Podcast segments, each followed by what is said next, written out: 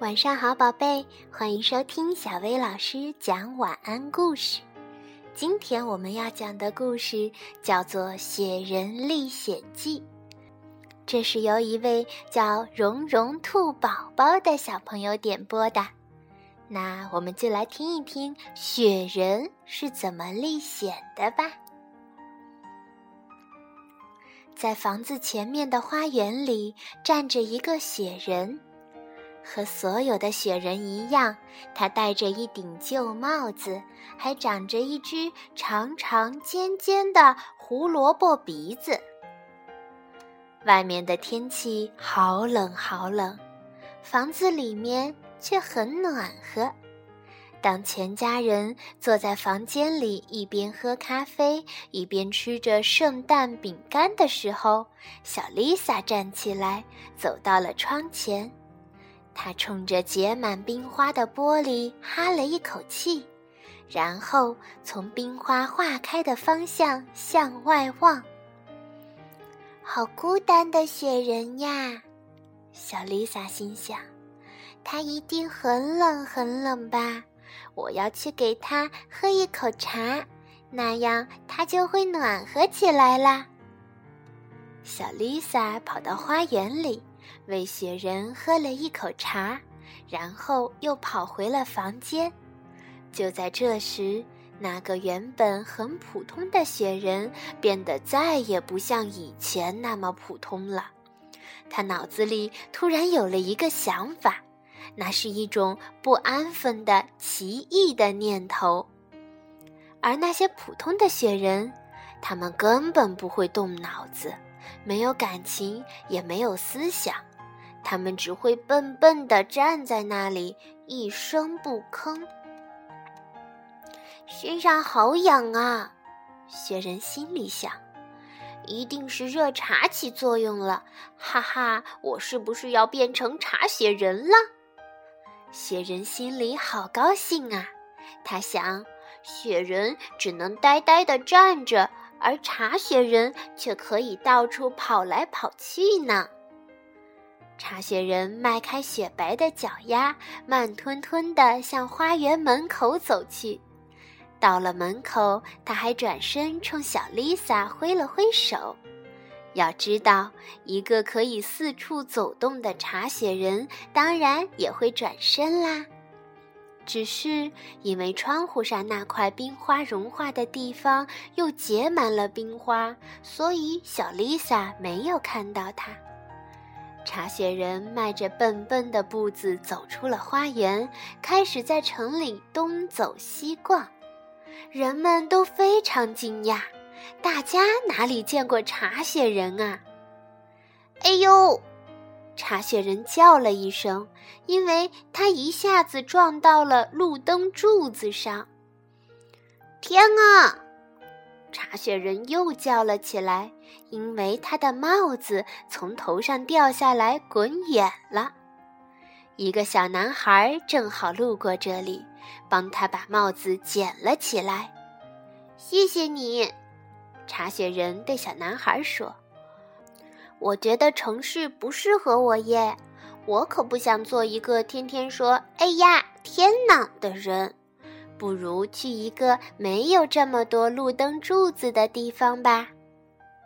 那你只能去乡下了，小男孩告诉他，并且给他指了指路。茶雪人迈开雪白的脚丫出发了，他一会儿就来到了开阔的原野上。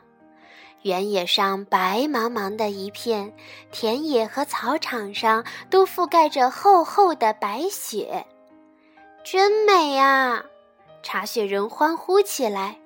他左看看，右瞧瞧，世界是多么的美丽呀！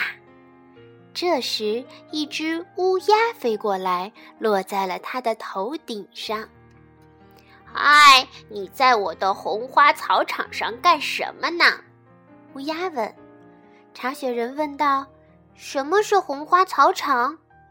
乌鸦说：“到了夏天，这里到处都会是一片绿色的，红花草会开放出红色的花朵。”哦，那太美了！茶雪人说：“那我可以做一个红花草人吗？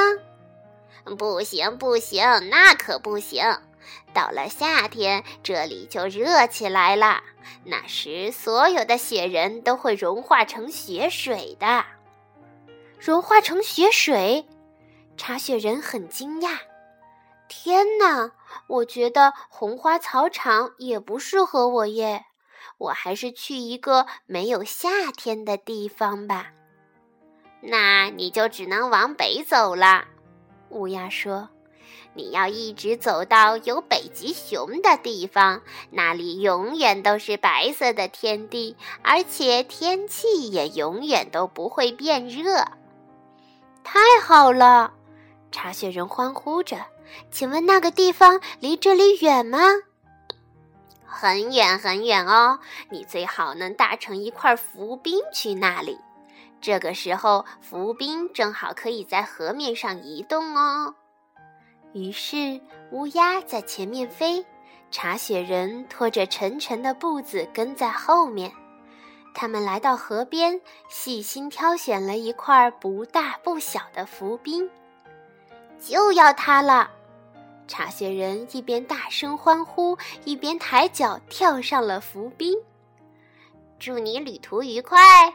乌鸦大声地对茶雪人说：“路上要当心哦，茶雪人，你现在已经变成一名水手啦。”茶雪人乘坐着浮冰，顺着大河往远方漂流。他路过了一片片田野和一座座森林，又经过了很多村庄和城市。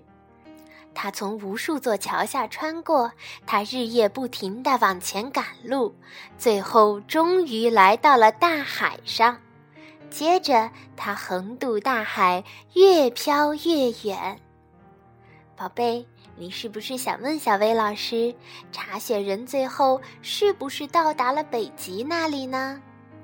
是的，他到达了。你是不是还想问他过得好吗？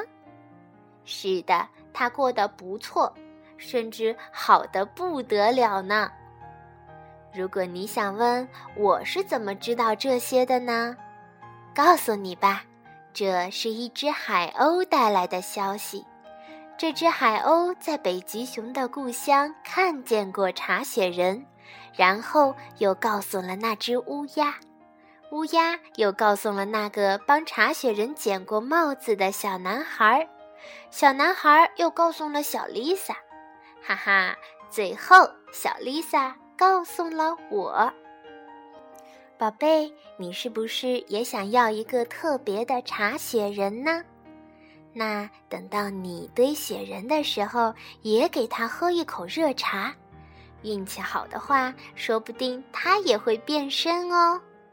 好啦，今天的故事就到这里，晚安，宝贝。